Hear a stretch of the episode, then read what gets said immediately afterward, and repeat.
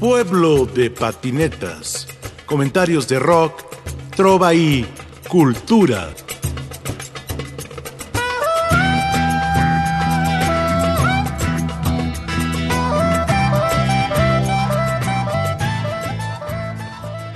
Beto Arcos, hombre de la cultura latinoamericana en Estados Unidos, promotor cultural y hombre de la radio pública.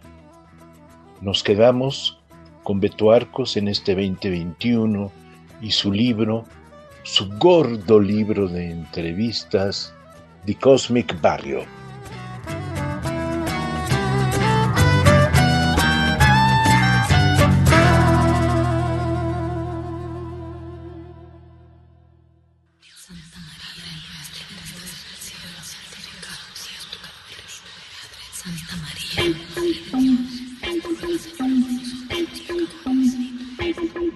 las 3 de la mañana.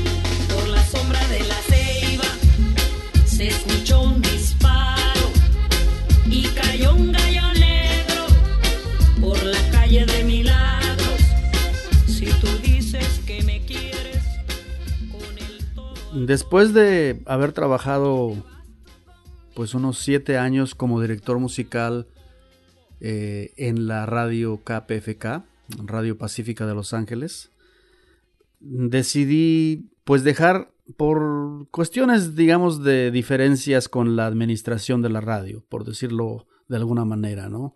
Hubo un cambio de administración y yo como que no estaba de acuerdo, entonces decidí salirme y ese mismo año, que fue en el 2002, mm, nos fuimos con mi esposa, con mi hijo, a vivir eh, unos meses a, Cambridge, a, este, a Boston, porque a mi esposa le habían dado una beca eh, en la Universidad de Harvard.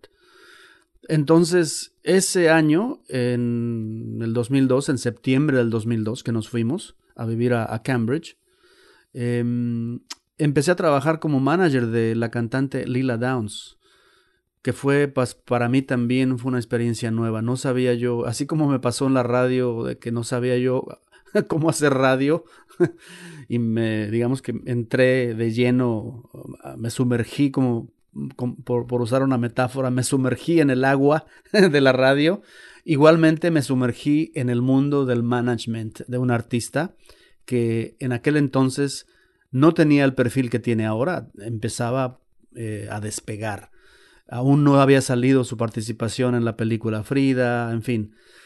Pero ya, no, ya, ya había salido, ya, eh, corrección, ya había salido su, eh, ella en la película Frida, porque esto fue en, el, la película, creo que salió en el 2000 o 2001, y yo empecé a trabajar con ella en el 2002. Así que la carrera de ella empezaba a despegar de alguna manera. Entonces yo, mm, por invitación de ella y de su esposo, pues me convertí en, el co-manager de, Lila Downs. Y bueno, eso implica muchas cosas, ¿no? Empecé a, empaparme de la industria de la música, eh, no solo en Estados Unidos, sino también en otras partes del mundo, porque, eh, como has de saber, pues ella tiene un perfil internacional y ella hacía giras, bueno, todavía las hace, por Sudamérica, por, por Europa, etc. Trabajé con ella aproximadamente unos seis o siete años y durante ese proceso también, digamos que seguí colaborando un poco eh, con reportajes y demás. No tanto porque eh, digamos que el trabajo era un, trabajo de tiempo completo. Em, Y yo regresé, cuando regresé a Los Ángeles, ya no, ya no pude regresar a hacer mi programa de radio por estos cambios que, mencionaba yo, pero empecé a hacer un programa en otra radio de Los Ángeles, un programa que le llamé, te va a gustar el nombre de este, de este programa, le llamé al programa Noche de Ronda, así como ese tema fantástico del gran Agustín Lara. Entonces empecé a hacer un programa semanal de tres horas que se llamó Noche de Ronda, donde igual hacía yo lo mismo, ¿no? Principalmente programador de música. No hacía yo muchas entrevistas porque era un programa de, sábado por la noche y la idea era como que eh, servir de una especie de background para, para la gente que sale a cenar, a, de fiesta y demás en, este, que nos escuchaba ¿no? en, el, programa en aquel tiempo, en esta radio, que era KCSN, la radio pública de la Universidad de California en Los Ángeles.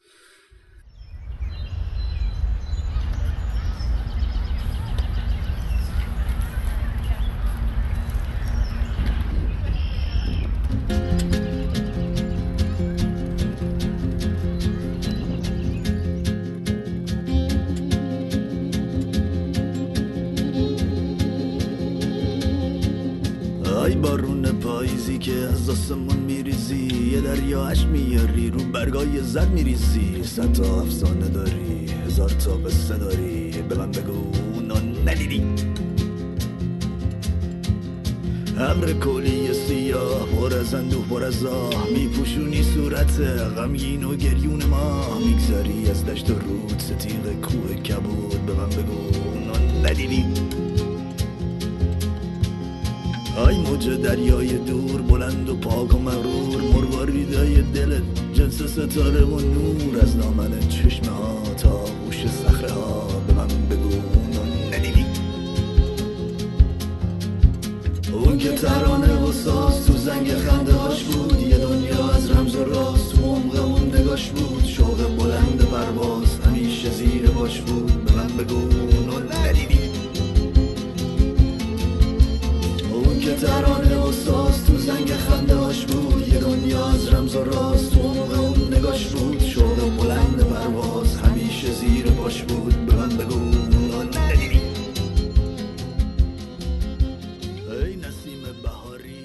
Después regresé a la radio, a KPFK, a continuar haciendo el programa Global Village, la aldea global, una vez a la semana.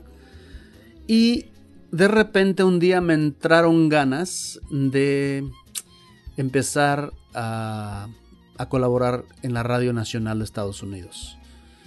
Eh, así que mm, a través del, digamos que la radio, del, trabajo que estaba haciendo en la radio, pues empecé a, conocer a gente en los medios y un día le envié un, digamos que una propuesta de un reportaje de una banda que por cierto está en el libro, una banda de, rock iraní, así como la, la, escuchas, de rock en persa, o sea, rock iraní. Aunque la banda no estaba afincada en, en Irán, en Teherán, la capital, eh, ellos vivían en Estados, viven en Estados Unidos. Eh, cuando los vi me llamó mucho la atención en la propuesta y entrevisté al, al líder del grupo y me llamó la atención eh, el, concepto detrás del grupo, que, tenía que ver un poco de la historia del exilio, ¿no? De, cómo un grupo de rock iraní estaba cantando canciones que no podía cantar en su tierra, allá en Irán, porque hay una censura, pues tú debes saberlo, ¿no? Hay una, una censura muy, muy fuerte en este país islámico, por obvio, por, por las leyes islámicas, ¿no? Entonces, em, le propuse un perfil al, a un conductor de un programa, un programador de, esta radio, eh, no, de un programa que se llama The World, un programa que aún sigue de, de la BBC. Bueno, era coproducido por la BBC, el programa The World. Y le llamó la atención la propuesta y sí, me aceptó el perfil. Entonces escribí este perfil para ah, el programa The World y salió digamos que mi primer reportaje en otro programa que ya no era de música latina, como lo fue en, su momento Latino USA, sino era un programa de la Radio Nacional, de, otra cadena de Radio Nacional, y lo escuchaban mucha gente, ¿no? Entonces, esto, esto fue como un detonador para mí, ¿no? Dije yo, wow, si, si me aceptaron un reportaje de una banda de rock eh, iraní, entonces puedo hacer lo que yo quiera, ¿no? Puedo ah, eh, entrevistar y hacer historias de cualquier artista, no solamente de música latina, ¿no? Que bueno, yo ya tenía de, por sí un interés en, en, hacer cosas no necesariamente latinas. Porque obvio, era muy fácil para mí eh, hacer reportajes o entrevistas con artistas latinos, porque es la música que, que conozco bien, ¿no? Pero para mí era un reto explorar otras músicas, ¿no? Que, que, no tenían nada que ver con mi identidad latinoamericana. Entonces, eh, ese fue el primer eh, reportaje que hice no latino. Em, y, eh, bueno, ya, ya, lo había dicho, dejé de trabajar en la radio, hacía un programa nada más así de voluntario. Dejé de trabajar con Lila Downs, también hubo una diferencia ahí con, con, con ellos, digamos que cada quien decidió, este, digamos, decidimos separarnos. Ya, eh, hoy en día somos amigos, pero vamos, en aquel tiempo eh, hubo diferencias y, decidimos que ya no, ya no iba a trabajar con ellos. Eh, digamos que fue un acuerdo mutuo, por decirlo de una manera.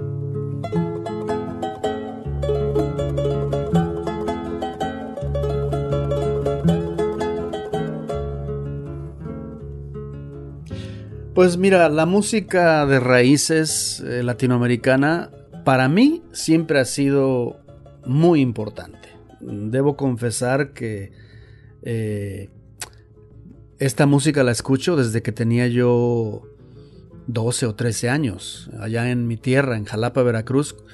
Eh, precisamente en esos años eh, de formación los que yo empezaba a escuchar música con mucha avidez, ¿no? con mucho interés. Eh, además de la música que escuchaba yo en la radio o, que mis hermanos compraban, ¿no? Eh, vinilos que, compraban, o mi hermana que traía discos de México de música extranjera, ¿no? pero allá por mi adolescencia, cuando fui parte de un coro de una iglesia allá en mi barrio, en Jalapa, Veracruz, empecé a escuchar la música de raíz latinoamericana. Escuché los folcloristas, Inti Limani, Quilapayún, toda esta música de la, de la trova latinoamericana, ¿no? Siempre ha sido muy importante para mí y, nunca he dejado de, escucharla, ¿no? Eh, todavía hoy en día te puedo decir que sigo explorando y sigo conociendo y siempre, siempre tengo mucho interés en la música de raíz latinoamericana. Aquí es muy importante para, especialmente para la comunidad eh, latinoamericana que está aquí en Estados Unidos, no solamente la mexicana, sino eh, la, comunidad latinoamericana en general, ¿no? Peruanos, colombianos, centroamericanos, cubanos, toda esa gente quiere seguir escuchando la música de su tierra, la música de raíz, eh, siguen todavía algunos, pues muchos músicos, ¿no? Hacen música de este tipo y, quieren seguir eh, promoviendo esta tradición, ¿no? Lo cual se me, hace muy importante. A veces, mm, no creo que es una exageración, pero a veces creo que apreciamos más la música de raíz aquí en Estados Unidos, de América Latina, que, que lo que se aprecia a veces en América Latina, esa misma música. Entonces, para mí es muy importante.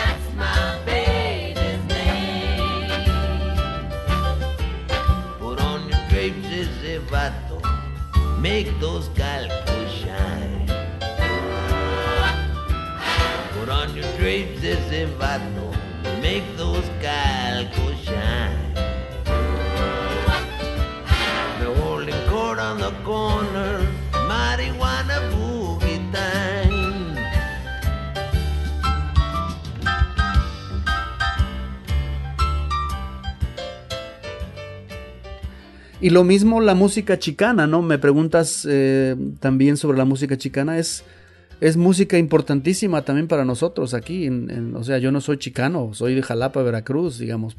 Pero he tenido ciertas, eh, cierto interés y una afinidad con esta música que hacen los chicanos, que, que, puede ser una música de fusión, que toman música mexicana tradicional y que la fusionan con rock o con música de rhythm and blues o con jazz pero que finalmente tiene una identidad eh, pues muy latina, ¿no? Muy, ah, puede ser mexicana, puede ser caribeña o, o cubana, pero finalmente tiene una identidad muy, muy latinoamericana. Entonces para mí es muy importante esta música.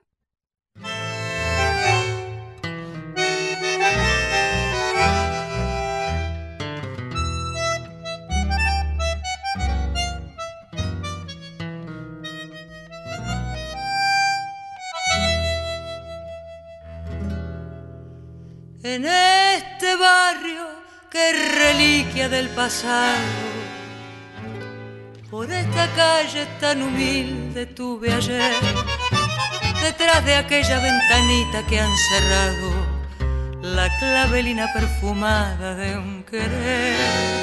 Aquella fiesta que en su patio celebraba algún suceso venturoso del lugar. Con mi guitarra entre la rueda me contaba y en versos tiernos entonaba mi cantar. Barrio de mis sueños más ardientes, pobre cual las ropas de tu gente. Para mí guardabas toda la riqueza la tristeza cuando te di mi último adiós. Barrio, barrio pobre estoy contigo.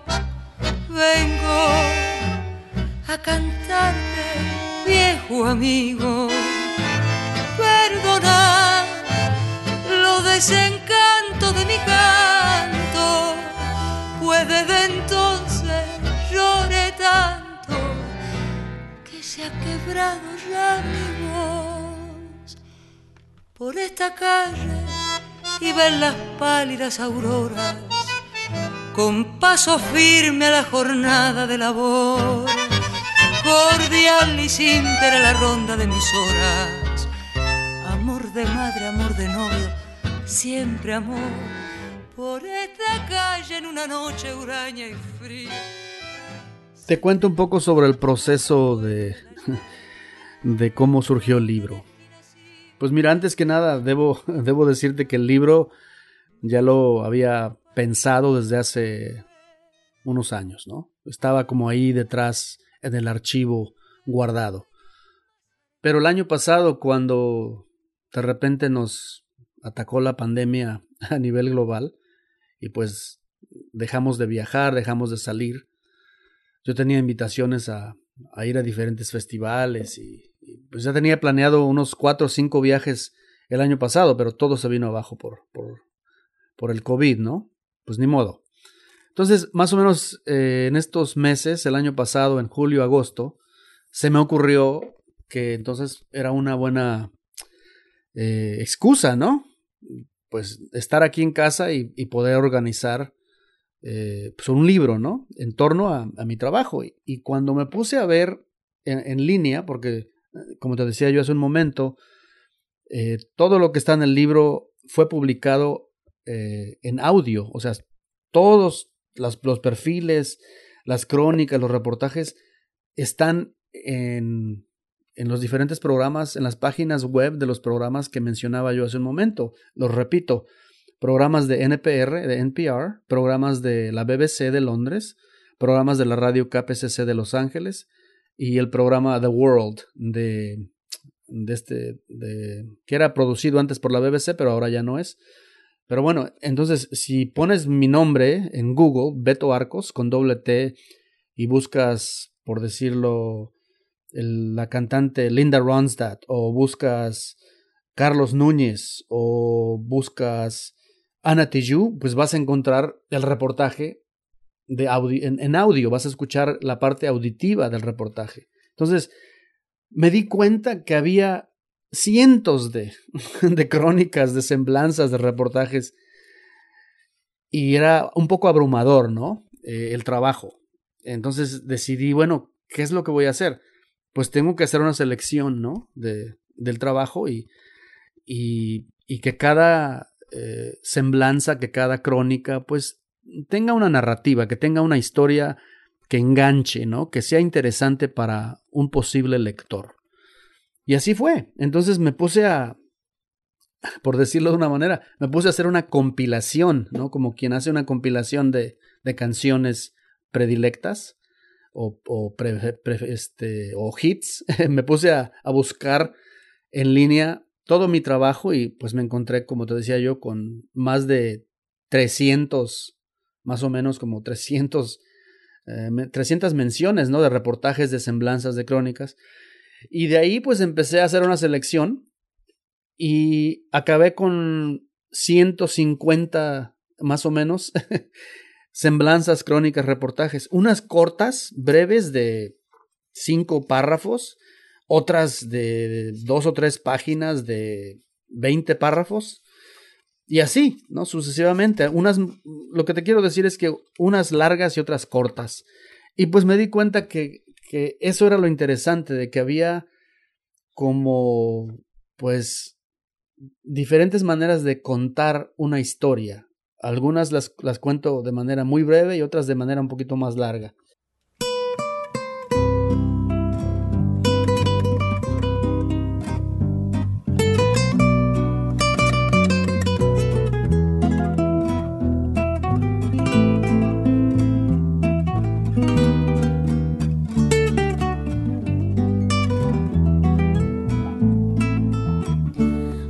Hace mucho que lo nuestro terminó.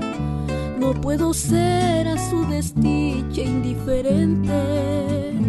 Cuando me entero que algo malo le pasó, sufro al saberlo maltratado por la gente. Yo que en el alma su cariño me guardé no tengo tiempo de pensar en el honor que fui perdiendo desde el día en que me quedé.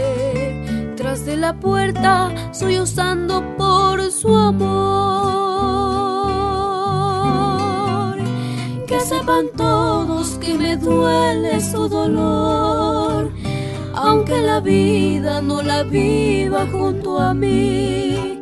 Que a quien le declaro mi rencor y a quien lo ama la bendigo desde aquí. Que sepan todos que por él yo soy capaz de ser amiga de la que ayer me lo quitó, porque es más fuerte que mi orgullo mucho más. Saber que existe quien lo quiera como yo.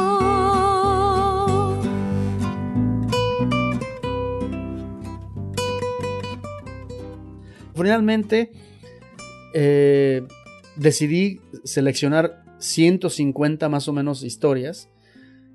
Y luego cuando le propuse, bueno, me puse a buscar editorial, ¿no? Desde luego, empecé a contactar a diferentes editoriales y, pues no, no, no, no, no, no, no, no hubo interés, ¿no? Pero eh, resulta que pues tengo, tenemos una amiga en México que tiene una, una impresora y una editorial y le ofrecí la propuesta y, y me dice, Beto, por supuesto, suena increíble tu proyecto. Y a la hora de, reunirme con ellos, con la gente que trabaja en la editorial, que se llama Fogra, eh, surge la idea de que eh, cada historia debe de llevar una fotografía. De- o sea, tú abres el libro y ves una foto de mano izquierda y el texto de mano derecha, a la mano derecha. Sigues la siguiente página y ves una foto a la izquierda y a la derecha ves la historia de esta foto, ¿no? Entonces, o no de la foto, sino del artista.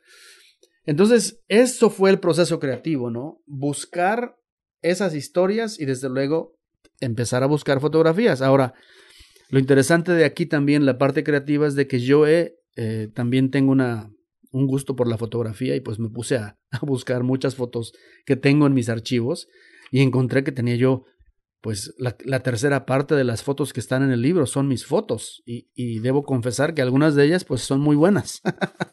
claro, en muchos de los casos no tenía yo fotografías de los artistas, así que hubo que pedir fotografías a discográficas, a managers, eh, etcétera, etcétera, ¿no? Entonces, eh, logré conseguir eh, pues todas las fotografías de las historias y hacer un libro interesante que la verdad que eh, esto ya es modestia aparte, pues es un libro que, que no lo hay en ninguna parte, ¿no? Nu- Nunca me había encontrado con un libro donde tú abras el libro y te encuentres con, por ejemplo, una cantante que se llama Rosalía, que es obviamente muy famosa hoy en día, em, y, y vas, a, a- vas a leer la historia de Rosalía y vas a ver la foto que yo le hice, ¿no? Una foto que le hice, que no es la, más, la foto más glamorosa del Rosalía, porque si, te, si buscas en, Google una foto de Rosalía, wow, dices, wow, qué, qué glamour tiene, ¿no? Pero la foto que yo le hice con mi teléfono celular no es muy glamorosa, ¿no? Es una foto donde ella está seria, sentada en un, como en una especie de sofá, en un palacio en Madrid, que fue donde la entrevisté eh, hace tres años. y ese fue el proceso creativo del libro.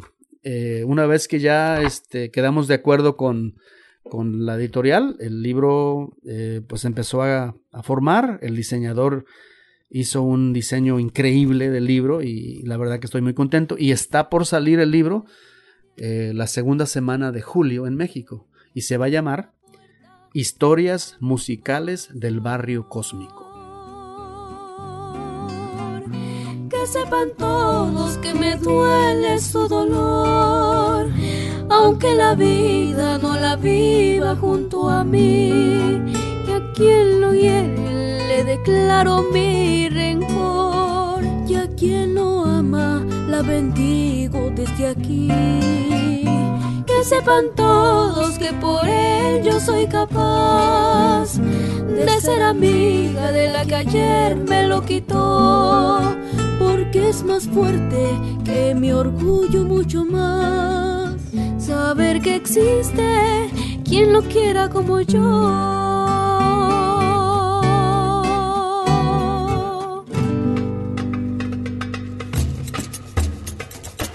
Pueblo de patinetas. Comentarios de rock, trova y cultura.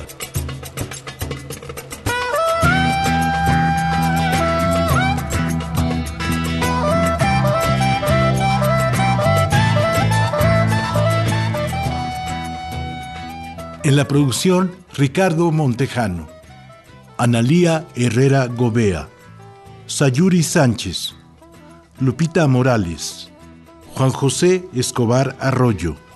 Y aquí con ustedes su seguro servidor, Rafael Catana.